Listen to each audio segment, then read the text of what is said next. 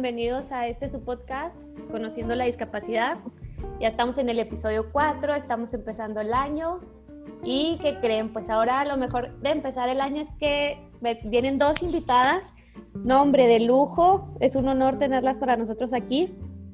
Una es, pues voy a empezar por mi mamá, es Julia Alonso, y la mamá de David Trejo, mi compañero, Claudia Trejo. Gracias por acompañarnos. Hola Ale, ¿cómo estás? ¿Cómo te trató Año Nuevo? ¿Cómo la pasaste? Bien, gracias, muy a gusto ahí en casa de mis papás, todo tranquilo, pero, pero muy padre. Qué bueno. ¿Ustedes? Primero que nada, feliz año nuevo a las, a las 3, ahora sí que a las 3, a las 4 con la que en camino, niño. Que todo les vaya muy bien, que todo salga bien. Y pues ahora tratando un tema poquito más, volvemos como al principio, ¿no? A la familia, sobre cómo sobrellevar las cosas, cómo lo ha llevado la familia, cómo han tomado los cambios de la vida que, que nos ha tocado y que nos den un punto de vista más bien de ellas como madre, ¿no? De cómo, cómo fue para ellos la noticia, cómo lo han afrontado, el día a día que viven ellas también.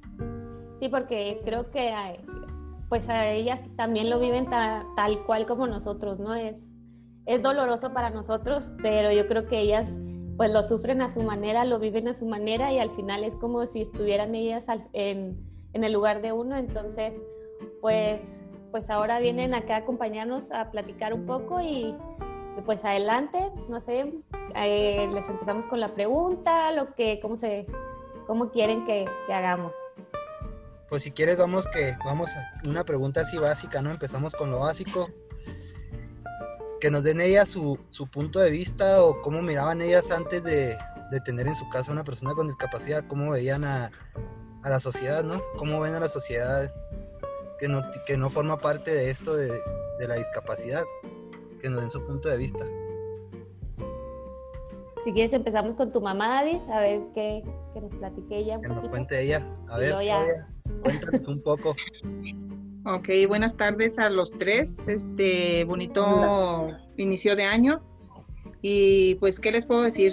Son fibras muy sensibles. Eh, pues al principio piensa, cuando uno no tiene una persona con discapacidad dentro de la familia, piensa uno que nunca va a llegar el momento o nunca se nos va a presentar la situación. Ves a la gente en la calle, muchas veces te llaman la atención, otras veces lo ves igual que a cualquier otra persona pero dentro de la casa nunca tienes tú la precaución o que te, cómo les pudiera decir de este de cómo podrías tratar a una persona con, con una discapacidad. Yo en lo personal, yo nunca me imaginé llegar a que a alguno de mis hijos le pudiera pasar esto. Eh, pues yo pensé en un futuro, en la vejez de mi marido, en la mía. Mi casa es de dos pisos y pues sí pensaba a futuro pero nunca me imaginé que pues la vida nos diera una vuelta tan, tan brusca y en ese momento dices tú, ah, caray, este, primero que nada, cómo recibes la, la noticia y después con el paso de los días empiezas a pensar cómo voy a adaptar para que mi hijo o la persona pueda moverse con toda la facilidad del mundo dentro de, del lugar.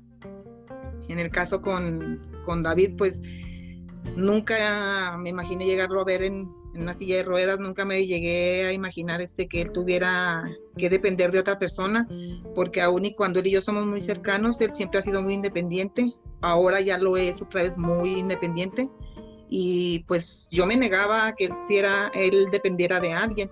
Entonces, este sí fue un golpe muy duro para mí y pues lo sigue siendo realmente. Este, pero él poco a poco ha ido saliendo adelante. No te digo que desde el primer día, bueno, sí, creo que el, primer mes que estuvimos en el hospital, él era el que me daba ánimos a mí. Él era el que me decía que todo iba a estar bien, que íbamos a salir adelante, que se podía. Yo en ningún momento me quebré delante de él en el tiempo que, estuvo en terapia pero pues obviamente tiene uno sus, sus momentos, si eran más momentos de estar fuera de terapia con él que dentro, entonces me la pasaba quebrada más, más tiempo fuera. Pero el verlo a él que me decía, no pasa nada, no pasa nada, aún y cuando él ya sabía que no iba a caminar. Yo tenía un presentimiento hasta que el médico habló conmigo y me lo, me lo confirmó. De hecho, yo era la única que lo sabía aparte de él. Digo, ya es cuando empiezas a decir, bueno, a pensar más que decir qué, de, qué es lo que sigue de aquí, cómo vamos a, a llevar esta situación y quiénes nos vamos a quedar arriba del barco con él.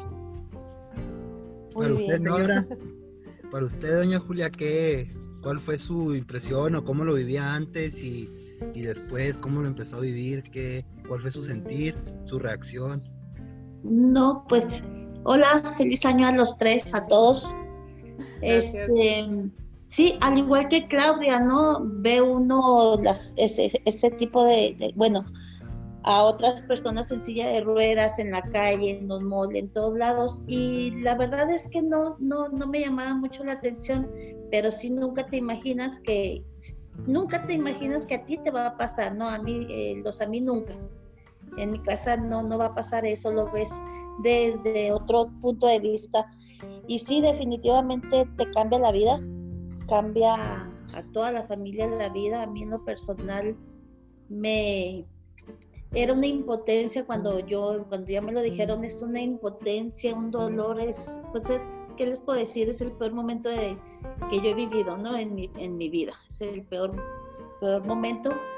Y sí, se me acababa el mundo, pero a la vez decía, no se me puede acabar porque tengo que estar con ella, tengo que luchar con ella. Ella, siempre yo se lo dije, tú no te vas a quedar sentada. Y a lo mejor era una negación, ¿no? Eso, eh, no, no estás preparada para esa situación, pero tampoco lo aceptas, ¿no? Yo, yo jamás he aceptado que Alejandra va a estar en una silla de ruedas. Ya lo vas aceptando, pero yo me refiero a tienes que caminar, tienes que levantarte, hay que luchar. Y, y gracias a Dios y gracias a, a sobre todo, que yo creo, David, la verdad, que me dio más ánimos ella a mí que yo a ella. Yo la verdad me destrocé totalmente pero nunca dejé de, de luchar, de, de, buscar alternativas y, y, de pelear, porque yo le decía, yo no te voy a ver sentada, yo no te quiero ver únicamente sentada y a veces todavía peleo con ella. Ahora por sus embarazos pues tiene que estar sentada, tiene que estar en, en, reposo, pero ella te lo dirá, este, ponte tus órtesis y pon las muletas y párate. Pero bueno, a lo mejor, no sé, no sé, yo creo que le ha ayudado mucho eso a ella también. Pero la verdad, sí, sí, es, es, es algo que no aceptas ni vas a aceptar nunca. Y es una impotencia tremenda, tremenda, tremenda. Yo, yo pensaba, bueno, Diosito, mándamelo, mándame lo que quieras, pero de perdida dame a mí la forma de yo ayudarle a ella con algo. O sea, es algo que yo no puedo donar ni dar, me explico, porque pues yo le quería dar todo a ella para que volviera a caminar y no. Es algo, es algo bien complicado, así como lo dicen ustedes, es algo bien, bien duro y sin embargo yo creo que tú estarás de acuerdo conmigo, Ale, que la forma en que llega la discapacidad o llega tu cambio a, a, la vida es muy brusco, ¿no? Es algo fuerte, es algo bien cabrón, como lo decimos nosotros, pero mucho también tiene que ver la persona que sufre la discapacidad. A lo mejor será que tanto tu familia, tu mamá, como en mi caso mi familia y toda la gente que me apoya, somos una gente fuerte, ¿no? E-, eres fuerte hasta cierto punto, eres capaz de sobrellevar las cosas y, y has aprendido a llevarlas. Yo por las veces que hablo contigo, Ale, desde que te conozco es, o sea, nunca hemos sido así de que, ay, no mames, o sea, no, mis piernas y voy a hacer berrinche, o sea, como que siempre vamos buscando algo más adelante, ¿no? Tratar de salir adelante y tratar de hacer cosas nuevas y, que la gente vea que podemos podemos ser independientes y ser una hacer una vida normal. Sí, sí, totalmente. Fíjate que, bueno, yo creo que mi mamá fue así como dice ella, pues la primera que creyó en mí independientemente a, a todo, puede decir mi papá, puedo decir yo, pero mi mamá fue la primera que dijo, tú te vas a volver a parar y, y lo vas a lograr y, y también yo no me, claro que te quiebras, claro que quieres pues todo, ¿no? Llorar, pero pues yo creo que yo lloraba en momentos sola porque también decía, mm", o sea, también eso es difícil, yo creo que tú lo viviste con tus papás, el hecho de, híjola, verlos discutir porque quieras o no, pasa, y no porque ellos estén mal, es por el hecho de, es que vamos a ver más doctores, es que vamos a ver más alternativas, espérate, es que este doctor es bueno. Y ahí empieza el, el pleito, dices tú, es que se están peleando por mi culpa, o sea, es, todo esto está pasando por mi culpa y, y, y también eso es súper difícil, ¿no? Porque pues cambia, mi mamá estuvo, pues los dos, pero pues al final mi mamá como mujer estuvo totalmente entregada a mí, eh, después de mi rehabilitación, todo, entonces también ese es un tema complicado. Te digo que ahora sí que como dice, ¿no? La puedes casarte, puedes tener esposo, puedes tener hijos, puedes tener hermanos o puedes tener pareja como hombre, pero el amor de madre es algo incondicional. Yo ahí me ha quedado claro, yo siempre he sido muy pegado a mi familia, muy pegado a mi mamá, pero a raíz de que me pasó esto, si alguien ha estado siempre por X o Y, ha sido mi mamá. O sea, son cosas que, que pasan y que aprendes a valorar. Por, como tú dices, tenemos días malos, días buenos. Los días malos son días que no quieres ver a nadie, que no tienes ganas de hacer nada. Y sin embargo, te aceptan, o sea, te dan, te dan, ahora sí que te dan por tu lado y aceptan que pasa el día y, y echarle ganas, ¿no? Como dice tu mamá, mi mamá es igual, o sea, es levántate, no seas huevón, ponte las órtesis y se vale, ¿no? O sea, ellas nunca, ellas van a querer siempre mejor para ti y nunca te van a querer Sí, hacer daño, ajá. Sí, yo me acuerdo, pues bueno, la mía que te voy a decir, no, las peleas que tuve, yo creo, ay, no. Y tu mamá también que llegaba y se quejaba, es que, este, es que no se quiere parar, no se quiere hacer esto, no quiere... Y pues sí, o sea, uno dice, es que tú no estás en mi lugar, lo típico, porque estás, en, estás enojado. sí, para ti es muy fácil. Pero pues no, o sea, pues lo están haciendo por uno y para uno y, y porque quieren vernos bien, no es como que pues nomás por hacer un berrinche. Entonces, no, la verdad es que pues agradecida tanto como con la mía como con tu mamá, que, que también, también ellas nos han dado bastante, ¿cómo le podemos decir? Fuerza, para no decirlo más. Para no decirlo más fuerte. Sí, sí, sí, yo creo que parte de nuestro carácter y de que hemos salido adelante, pues ha sido por, por cómo nos han forjado, ¿no?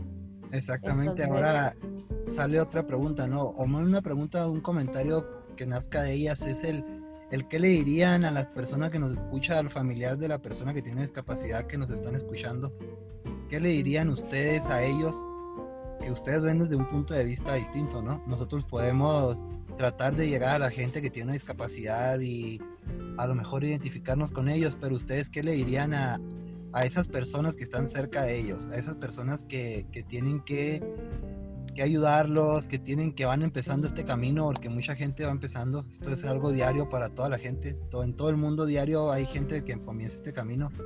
Ustedes como mamás, ¿qué, qué consejo le darían a, a, esas personas? Por ejemplo, usted, doña Julia, ¿qué le diría a esas personas? Pues mira, yo por la experiencia, yo les aconsejaría mucho que apoyaran totalmente 100% a sus hijos, hermanos o a cualquier familiar porque me, me tocó ver mucho, mucha gente que ya piensan que el no caminar ya se acabó la vida y ni siquiera para hacerlos como ustedes, ¿no? Independientes. Y a veces no se enteran hasta que hay más oportunidades de, de, avanzar y de avanzar y de avanzar y que no se dejen llevar nada más por lo que el doctor les diga o unos estudios o unos rayos X o lo que tú quieras, porque la verdad en, base a experiencia con Alejandra, sus estudios decían cosas que no eran ella. Ella avanzó muchísimo y en los, inclusive los médicos se quedaban sorprendidos, ¿no? Porque se supone que eh, esos alcances no los iba a tener Alejandra. Entonces, sí apóyenos mucho eh, no los dejen solamente en una silla de ruedas porque ya no caminan y ya ese es el lugar, una silla de ruedas. No, o sea, pueden estar en su silla de ruedas, pero sigan ejercitándolos, haciéndole la lucha. Siempre, siempre hay una luz, siempre hay algo más. Yo no, no creo, bueno, yo no creo que sea nada más lo que te dicen los médicos. No se dejen llevar solamente por eso. Los respeto mucho y, y claro que saben mucho, pero hijo, es que de verdad con ustedes dos, ahí está la prueba, ¿no? Han alcanzado tantas cosas, pero precisamente por, por esa lucha. De, de, de, no quedarse, no estancarse. Y sí, el apoyo de la familia es bien importante para que puedan seguir con ese proceso, porque sin apoyo no lo van a hacer solamente solos. Así es. ¿Y usted, señora Claudia? Mira, yo en lo particular, eh, yo soy muy necia, muy aferrada, me dice David que soy muy aferrada, pero yo desde el primer día yo se lo dije a David, tú no te vas a quedar tirado en esa cama, si me lleve la vida, yo te voy a ver que te levantas de esa, de esa cama. Yo el consejo que le daría al, a las familias, ya sea cual sea el parentesco con la persona discapacitada, es de que en ningún momento sientan lástima, en ningún momento permitan que ellos sientan lástima por ellos mismos.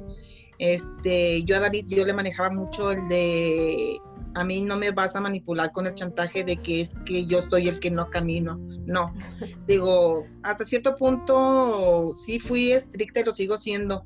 Digo, porque si tú, si yo como familia, como su mamá, doblaba las manos, sale, él se iba a quedar en donde estaba. Yo sé que fue un golpe muy fuerte para él, porque pues lo de él fue de un día para, para otro, es más, de un segundo para, para otro. Entonces, este, yo eh, lo, siempre se lo he dicho a él, tú puedes hacer eso y puedes hacer más. Su diagnóstico era no moverse y, gracias a Dios, digo, mm, económicamente no teníamos las grandes posibilidades de hacer muchísimas cosas, de, ir a otros lugares a, a, buscar ayuda, pero la ayuda que le brindaron en el hospital de comienzo pues fue muy buena, pero ya después ya esa, esa ayuda a mí ya no me llenaba. Este, empezaron a, a darme consejos y este y era no derrotarme yo. Obviamente que yo me sentía fatal porque como dice tu mamá, es una noticia muy fuerte para uno, es este el verlos a ustedes que se que quisiera uno que le pasaran las cosas a uno porque uno pues ya tiene más edad, ya vivió más tiempo que ustedes, pero no lo puedes hacer, o sea, no, te, no puedes cambiar el lugar, entonces, ¿qué es lo que hay que hacer en ese momento? No puedes cambiar el lugar, pero puedes ponerte junto al lado de la persona y juntos salir adelante.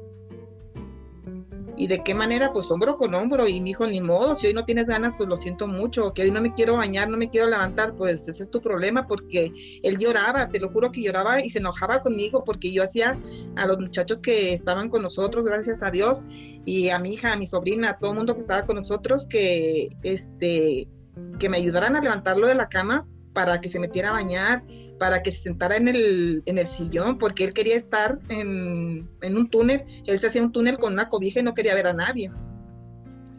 Entonces era difícil, pero si yo me daba por vencida, le, que iba a esperar entonces de él, cómo le podía dar yo el ejemplo a él de que es lo suficientemente fuerte para eso y para más. Entonces, ¿de qué manera lo hacía? Pues haciéndome la fuerte yo también. Obviamente que a mí me daban ganas de irme encerrado junto con él ahí en la cobija, pero pues ahí estaríamos los dos tirados. Así es. Entonces, mi consejo para todas las personas que por, en este momento estén empezando a pasar por algo así es de que no se derrumben ni permitan que la persona que está sufriendo la discapacidad en ese momento lo, lo haga. Se vale derrumbarse, sí, pero cuando te das la vuelta de donde están las personas y te derrumbas, te levantas y a seguirle. Así es. Muy bien. Yo tengo una pregunta para ustedes. Yo creo que es un, tema, pues, una cosa, no delicado, pero pues mucha, muchas familias no, no, se meten en eso, ¿no? En cuanto a, a, para mí fue mi mamá y mi papá me volvían a bañar, era puede cambiar pañal, era yo salí sin sonda porque mi mamá se aferró ese día en el hospital. A ella dijo, aquí no vas a salir con sonda y, y le dijo el doctor, pero es que esto puede durar meses. Pues yo la limpio, yo la baño, yo total, ¿no? Y yo he visto que muchas mamás, papás, familiares, pues no se meten en ese tema en cuanto hay que cambiar un pañal y es como un bebé hay que meterla a bañar, hay que ponerle un zapato. Entonces, para ustedes fue algo difícil, para ustedes fue, fue un tema pues, pues este, delicado. ¿Ustedes qué me pueden decir de eso, señora Claudia? Mírale, eh, yo en un principio te hablaba de que David y yo siempre hemos sido muy unidos. Tú conoces el carácter de, de David. Eh, David no nunca se ha este cohibido delante de mí como para que yo no lo pudiera cambiar. yo desde un primer momento en que él entra, que nos lo entregan del hospital, que le dan de alta, este, ahora sí que David se llevó a la casa todo un equipo médico, porque iba mamá, iba hermana, iba prima, de repente estaba la tía, estaban los dos este, compañeros de él que nos ayudaban. Entonces ahí se perdió esa, esa vergüenza, porque si yo hubiera querido hacerlo sola, no podía tú sabes este, que la situación de David es diferente a la, a la tuya. Entonces, para, para bañar a, para que David se bañara, porque si le digo que para bañar a David se va a enojar, porque me dice que no es un niño chiquito para que lo bañáramos.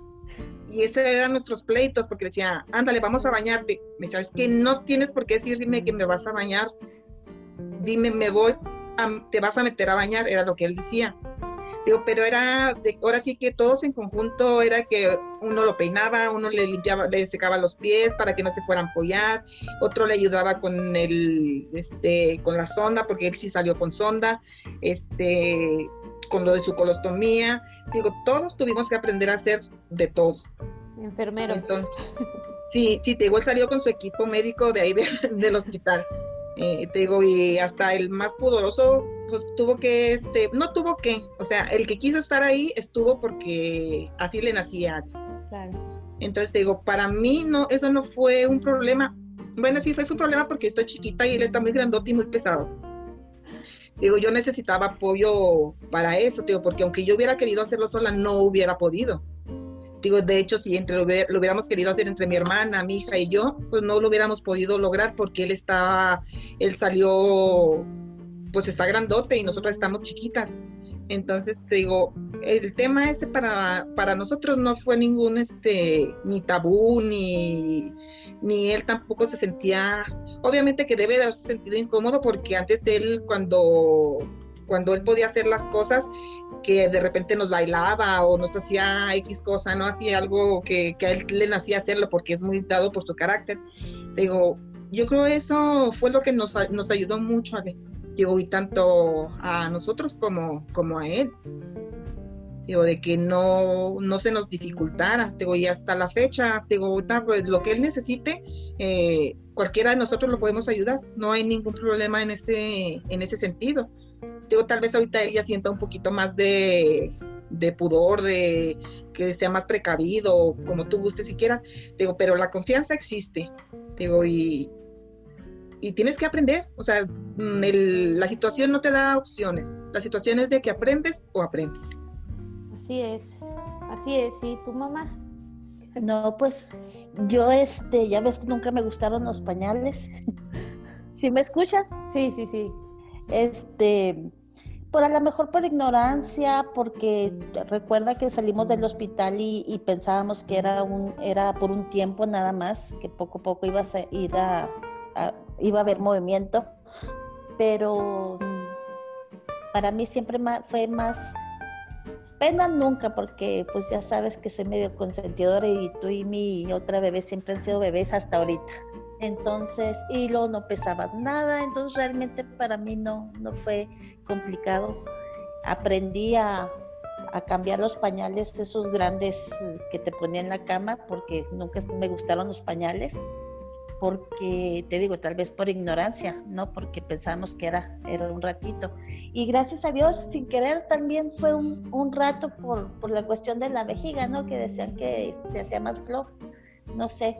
Pero no, no, no, pues para mí no, no fue nada pesado. A lo mejor para ustedes eh, se fue lo pesado, ¿no? Pero para nosotros como mamás, pues no. Lo seguimos viendo como siempre, como nuestros niños.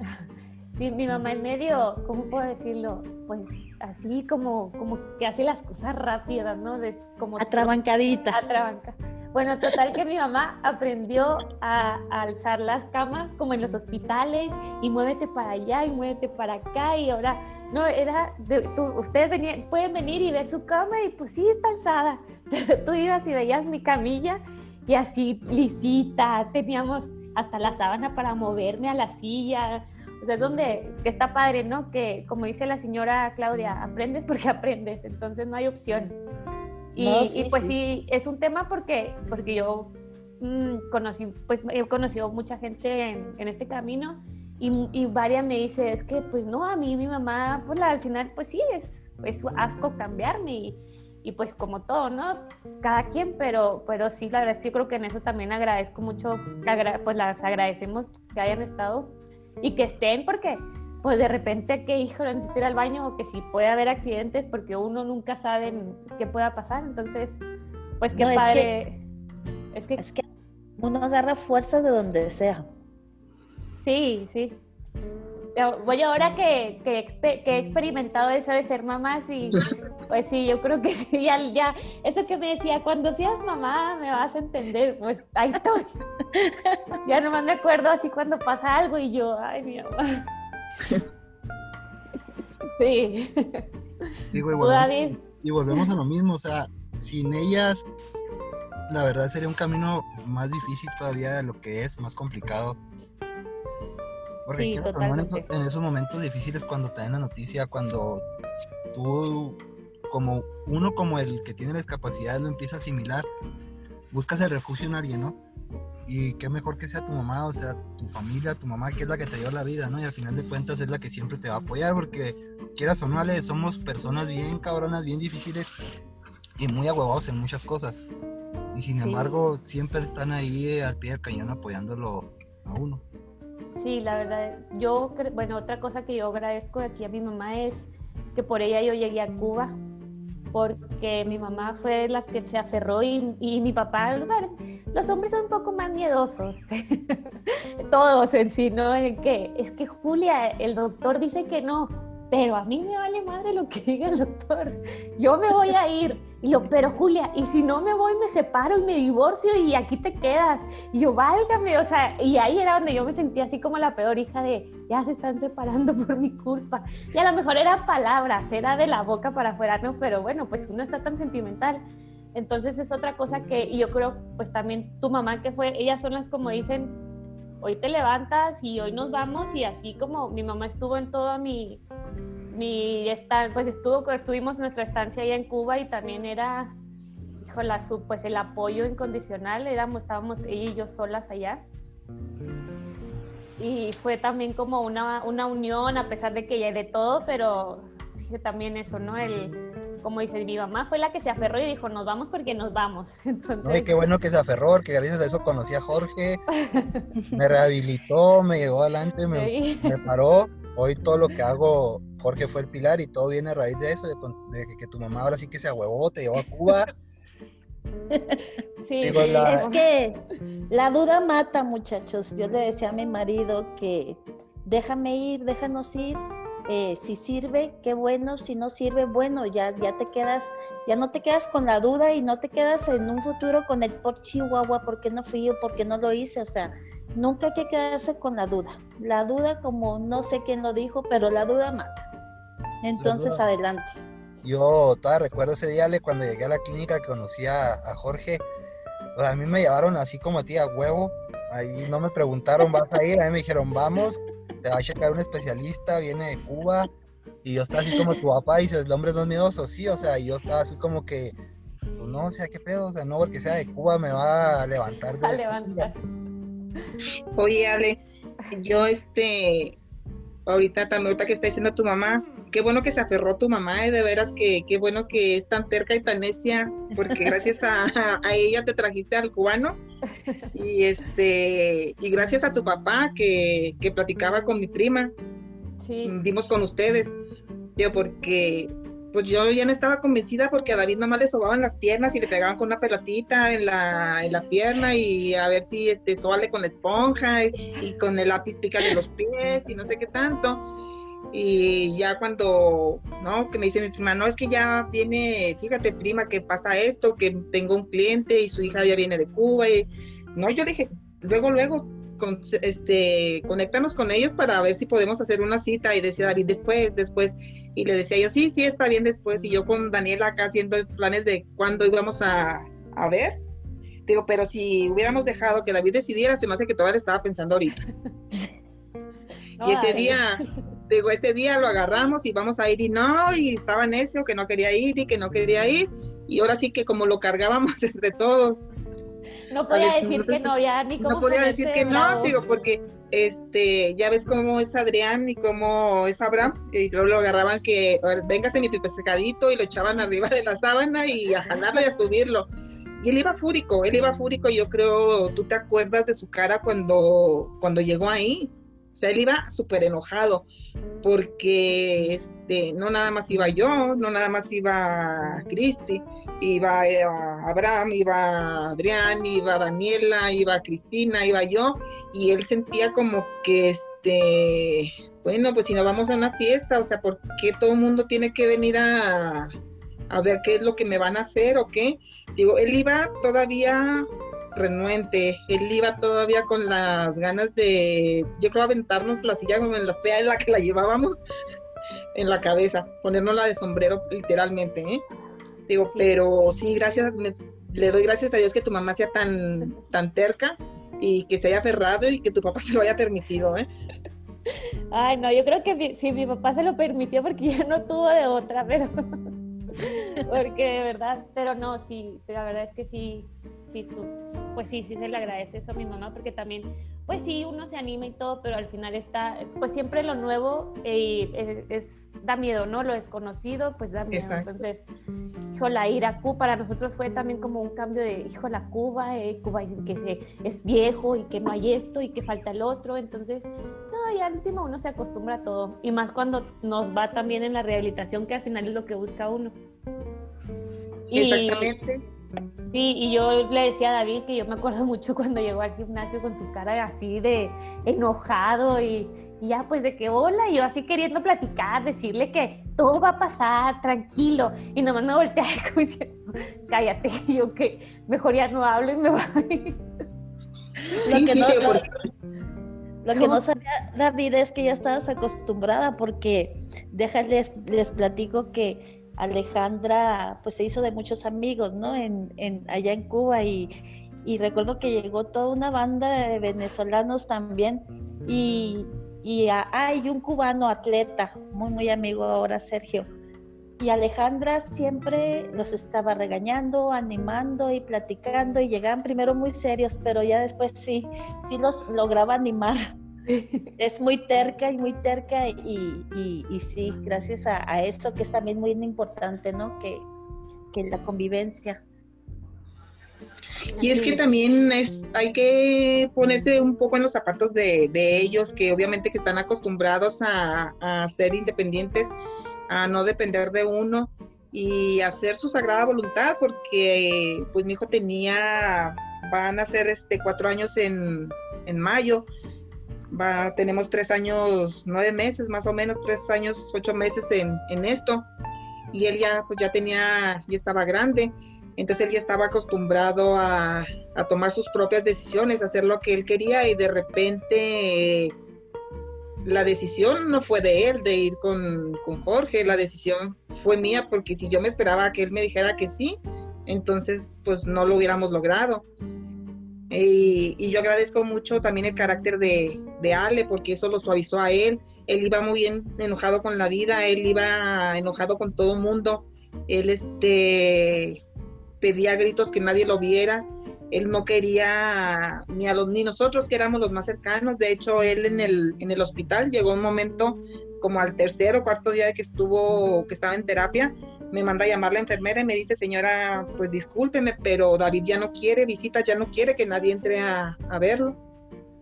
Dice, pero nosotros le dijimos que mínimo usted como su mamá tiene que, este, que entrar a, a verlo, porque no quiere que ninguna persona lo vea.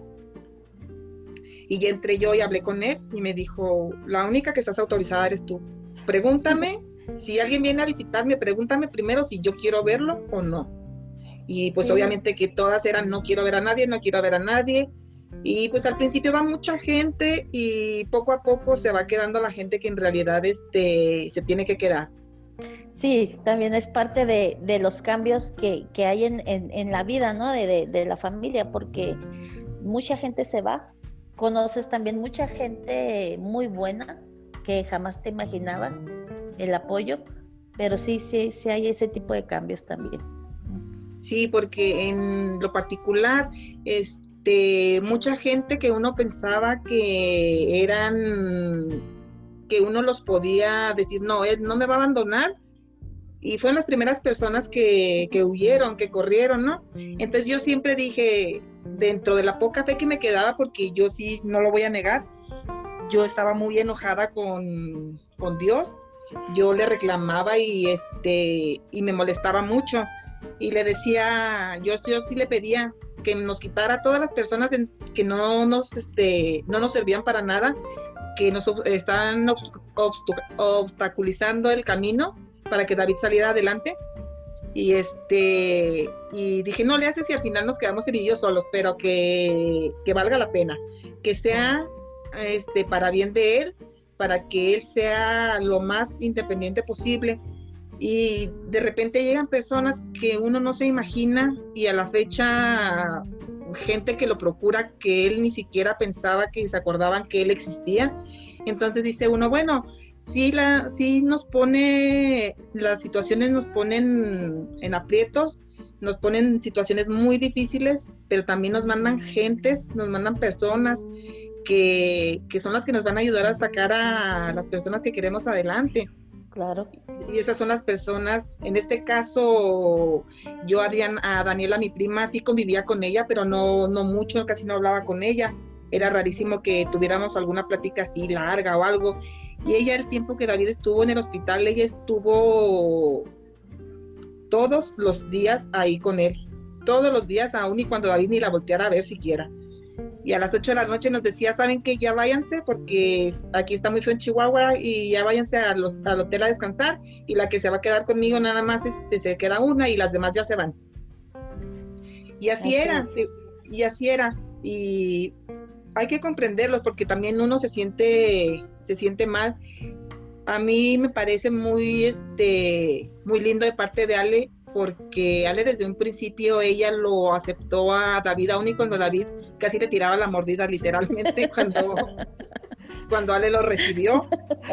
Yo sí vi a Jorge, yo, a mí, yo sí decía, si David sigue con esta actitud, Jorge ya no lo va a querer atender porque yo veía, no sé, yo al principio a Jorge lo sentía así como muy, este, como que no pasaba el límite, una línea de que él es el paciente, yo soy el terapeuta y hasta ahí. Pero pues ya con el tiempo te va dando uno cuenta de, la calidad humana que tienen y, por eso están ahí.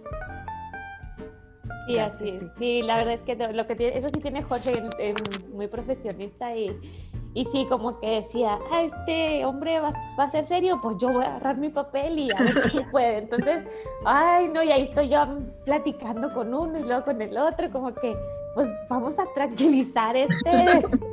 y ya llegaba Adrián y, Abraham también como que cotorreaban un poco, pero y, él, y, David así como, no me interesa, o sea, ustedes que... Como que no mamen, ustedes no...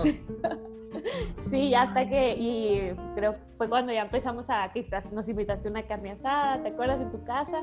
Ya empezamos a, un poco más y ya cumplimos esa barrera de paciente y médico a, tener amigos, a ya tener una relación de, amigos. Digo, sí es algo, algo bien difícil y algo que la gente debe tener en, en cuenta es que que todo parte del apoyo de, la familia y del carácter de la persona, de la persona que tiene la discapacidad, ya sea que nazca o que la adquiera a través del tiempo, ¿no? Que mucha gente lo es por accidente, otros por enfermedad, hay muchos que ya de nacimiento lo tienen. El problema es que, que mucha gente se, se cierra. Yo lo viví, yo vi ese proceso de cerrarme. Yo, como te he dicho, yo viví un tiempo ahora sí que viví en mi, en mi limbo. Duré mucho tiempo encerrado en mi cuarto, acostado bajo una cobija. A mí, a mí la persona que, que me cambió ahora sí que el rumbo de la vida, sí fue Jorge, ¿no? O sea, Jorge me rehabilitó, pero yo, a mí lo que me motivó a salir adelante fue el verte. Al momento que yo te vi caminando con tus órtesis, te veía hacer ejercicio, dije, oh, qué chingón. Y recuerdo que le dije a Jorge, Jorge, yo quiero llegar a hacer eso. Me dijo, pues es que si tú quieres lo vas a hacer.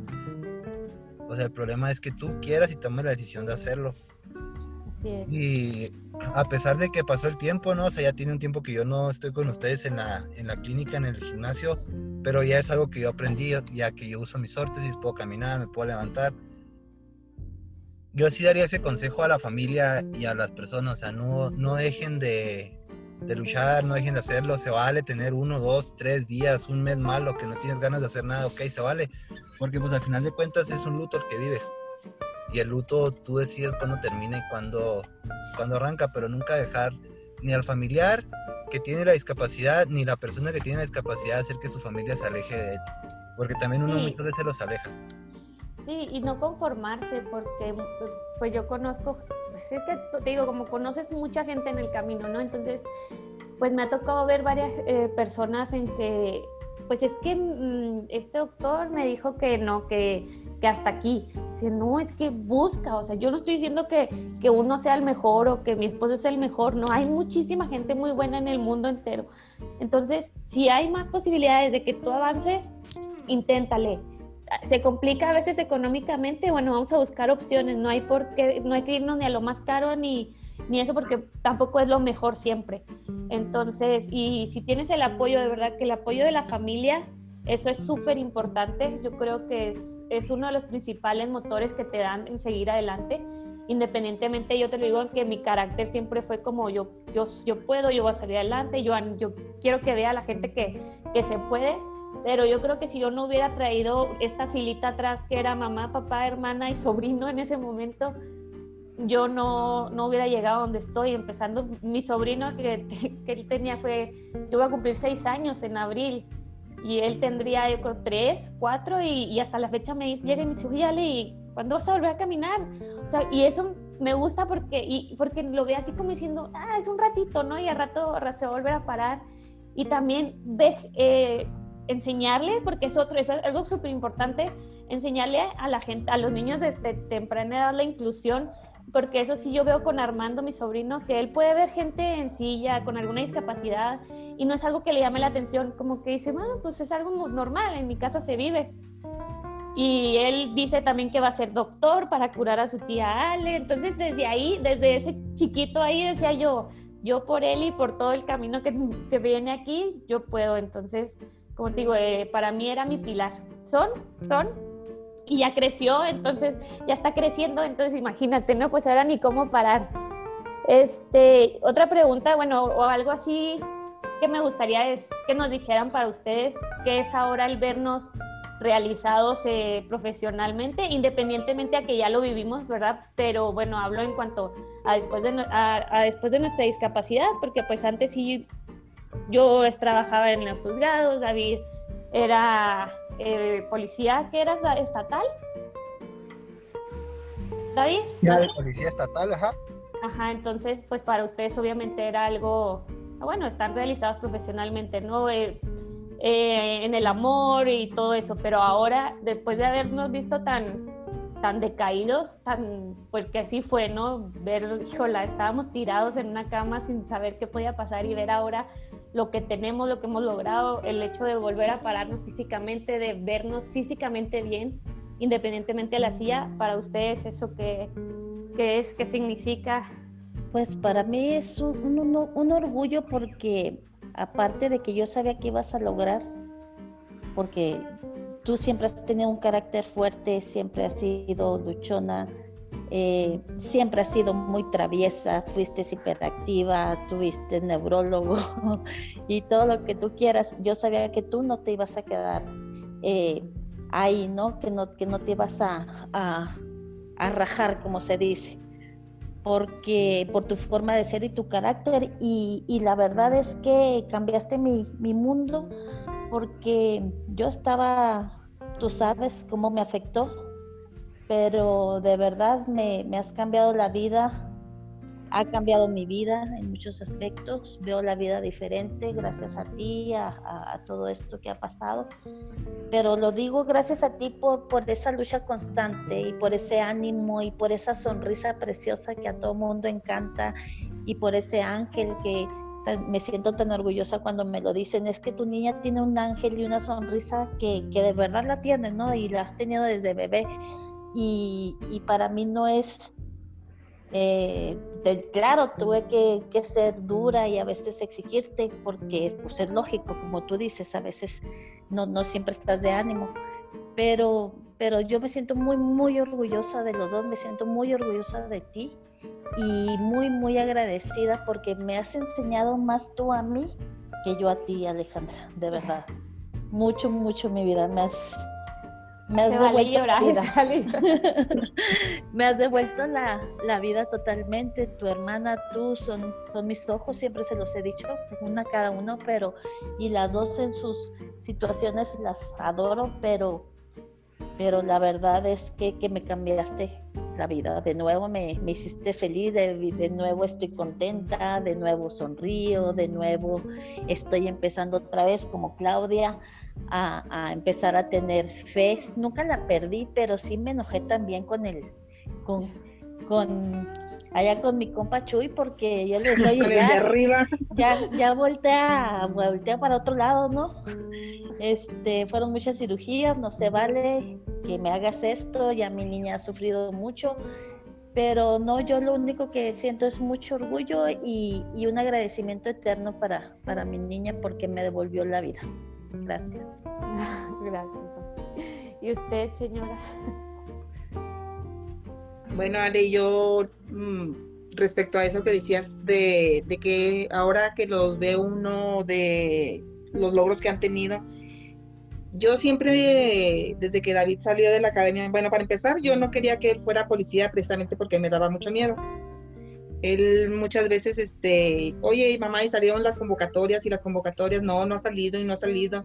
Y así me lo traje mucho tiempo hasta que un día llegó a donde yo trabajaba, a la oficina, y me dice, ¿sabes qué? Vengo a entregar papeles, ya me los aceptaron y voy a esperar a ver cuánto tiempo para que me hablen para, para irme a la academia de la Policía Estatal pues ya no me quedaba en ese momento más que apoyarlo. Yo le siempre he tratado de apoyarlos a él y a Cristi en lo que ellos decidan. Yo he, tratado de que ellos tomen sus propias decisiones, ¿sí? Eh, Cristina me dice, Cristina y Adrián me hacen mucha burla porque me dicen que es que mi campeón y que no sé qué, porque dicen que mi consentido es David. No es que sea mi consentido. David y yo desde siempre hemos tenido una relación muy, muy estrecha. Eh, este, ¿qué te puedo decir? Éramos así como, más, éramos muy camaradas, como muy, muy amigos. Él muchas de sus cosas me las contaba, no la mayoría, no, no todas, pero tal vez la mayoría sí. Yo tenía mucha confianza y él era como mi mano derecha. Entonces pasa esto y este yo lo veo que poco a poco él va este, recuperándose lo que tengo muy, muy grabado y, todavía me retumba así cuando lo, lo, pienso, es de que él me, me, decía, todavía antes de que él se levantara de, de, la cama, me decía, mamá, ¿y ahora qué voy a hacer si las dos cosas que más me gustan en la vida ya no las puedo yo hacer? Y ya me quedaba ya muy seria, me decía, sin ser policía, que es lo que más me gusta, no lo voy a volver a hacer, y el ser beisbolista, que es mi pasión también, no la voy a volver a hacer. ¿Qué le contestaba yo en ese momento? Eh, sentía yo que si mi, mundo se venía también abajo, pero pues ahora sí que era tragarme las lágrimas, el nudo en la garganta y no, o sea, vamos a echarle ganas y, y hasta donde tope. No puede ser este, no puede volver a filas, pero de lejos él puede hacer muchas cosas, él ahorita tiene muchos proyectos, ha logrado muchas cosas, está en el béisbol, no puede estar, no está activo jugando, pero también hace tiempo estuvo hasta lo que llegó lo de la pandemia. Eh, en, los estadios, anduvo organizando equipos y todo eso. Entonces tal vez no, no lo haga directamente, pero está involucrado en lo que a él le gusta hacer y eso a mí me hace sentirme, digo, yo siempre me he sentido orgullosa de él, ha sido un canijo bien hecho toda su vida, pero aún así yo me siento orgullosa de él y ahora más que, nunca, te digo, porque mucha gente que tenemos las posibilidades que no tienen ustedes, nos derrumbamos fácilmente, Ale. Digo, yo he sido fuerte gracias a que él es fuerte. Digo, y muchas veces este, amanecen mis días negros. Perdón, no se preocupe, señora, no se preocupe. David aparece, ya estás escondido llorando tú también. Ya se me están saliendo las de cocodrilo también. Sí, te digo, y hay días negros porque no me resigno ni nunca me voy a resignar. Digo, porque yo lo vi salir caminando a mi hijo de mi casa y yo así lo quisiera de regreso. Obviamente él, él puede hacer muchísimas cosas, pero tu mamá me ha de entender. Uno los quiere ver tal y cual los trajo al mundo, cómo los enseñó uno a valerse por sí solos, a ser quienes eran en, en ese momento. Entonces, cuando más me siento más este, débil, me siento más frustrada, cansada, no sé, digo, bueno, si él que directamente es el que está pasando por la situación, no se da por vencido ni se derrota, ¿por qué me voy a derrotar yo? Alguien, que me, alguien que me ayudó muchísimo también, digo, y que me, me sostenía era mi papá. Digo, mi padre era el que me decía, este, mija, esto es lo que nos tocó vivir. Y acuérdate que si la vida te avienta limones, pues hacer limonada, no hay de otra. Y desafortunadamente, pues mi papá se va y digo, como mamá viene un golpe bien difícil con lo, con lo de David, pero trato de hacer este, de hacerme fuerte. Ahí es cuando yo me di cuenta que en realidad yo no era la persona tan fuerte que yo me sentía. Yo puedo ser fuerte en muchísimas cosas, pero cuando me tocan a mis hijos, cuando las cosas les pasan a mis hijos, eh, me vuelvo yo creo la persona más débil o me vuelvo la persona más leona para defenderlos. Digo, y este, y en ese momento yo le decía a Cristi, le decía a Cristi, yo lloraba y le decía, pero ¿por qué a mi hijo? Y me decía, la pregunta no es por qué a tu hijo, la pregunta es ¿por qué no a mi hijo? Y yo no lo entendía y me decía, es que también, le dije, de tantos que iban, ¿por qué le tenía que tocar a él? ¿Por qué no les tocó a cualquiera menos al mío? Y me decía, porque los demás tienen familia. Y decía, a mí me vale un sorbete que los demás tengan familia. Yo al que quiero es a mi hijo, a, mí el que me importa es el mío. Y yo le decía a Cristi, dime de todos los que iban ahí, nómbrame una sola familia, le decía yo, que se haya preocupado por venir a ver a, tu hermano. Es que estás mal, mamá, me decía Cristi. No puedes pensar de esa manera, tienes que cambiar tu manera de pensar. Digo, y hay días en que sí, no te lo voy a negar. Eh, odio todos los destacamentos del estado de, Chihuahua, de uno por uno todos sus integrantes, porque este, digo yo, bueno, a mí me gustaría que mi hijo siguiera ahí, pero gracias a Dios está aquí vivo y me da mucho coraje también con mucha gente que me dice, es que dale gracias a Dios que te lo dejó vivo. No, sí le doy gracias a Dios de que mi hijo está, está vivo y que ha logrado muchas cosas. Pero a esa gente, a mucha de la gente que me ha dicho eso, que después les han pasado cosas yo les decía, pónganse en mis zapatos. O sea, no es fácil decir, ah, no, no le hace que se, que se quede así de esta o aquella manera, pero no, gracias Dios, este, porque me lo dejaste vivo. No, es gracias Dios y ya que está de esa manera, dame sabiduría para sacarlo adelante, para hacerlo entender de que no es el final de su vida, que no es el final de la mía, porque como decían en el primer programa ustedes, o sea, no nomás los afecta a ustedes, afecta a toda la familia y a todos los que estamos alrededor de, de ellos. David decía que este, tengo muy presente en el primer programa que hicieron, que David me comentó algo así de que para la familia se quedaba como algo psicológico, no, yo ahí sí difiero de él, no es psicológico, yo por ejemplo como mamá me duele el dolor de él, me duele que lo lastimen, me duele que sufra, me duele lo, lo que le pasó, y como decía tu mamá, quisiéramos ponernos en el lugar de ustedes para que sea nosotros. Y tú dijiste ahorita, como siempre dice uno como mamá, hasta que tengas tus propios hijos es cuando te vas a dar cuenta lo que sufre uno como madre cuando le pasa algo a los hijos. Y sí es cierto, digo, es ahí cuando te das cuenta el valor que tienen ustedes para nosotros como mamás yo quisiera meterlos en la burbuja a mi campeón, como dice Cristi, y a Cristi, y que nadie los tocara, que nadie les hiciera daño. Pero obviamente que tienen que ir en la vida y tropezarse, y caer y golpearse, y se van a encontrar con gente buena, con gente mala.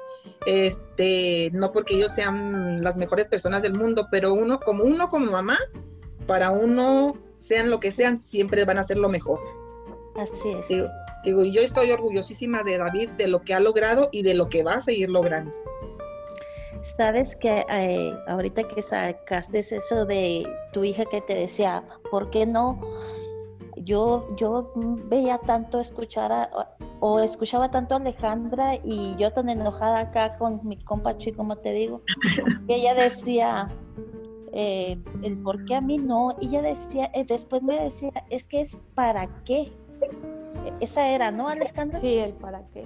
El para qué eh, Dios, o sea, mandó esto, ¿no? Es que mamá es un para qué. Y, ahora estoy viendo que ese para qué sí es cierto, ¿no? Porque ha estado haciendo algunas cosas y muchas cosas Alejandra y a lo mejor la mandó como herramienta, ¿no? Para ayudar a, gente. Y, pero yo, yo, aún así, por más que ella lo decía, no, no, no, yo me quería volver loca. Te digo que me, más, me enseñaba más ella a mí, que, y ella era pues la del problema.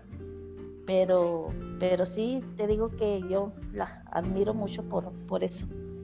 Es que aprende uno mucho de ellos, más que ellos aprendan de uno, uno aprende de, ellos, uno aprende a ser fuerte por ellos y con ellos.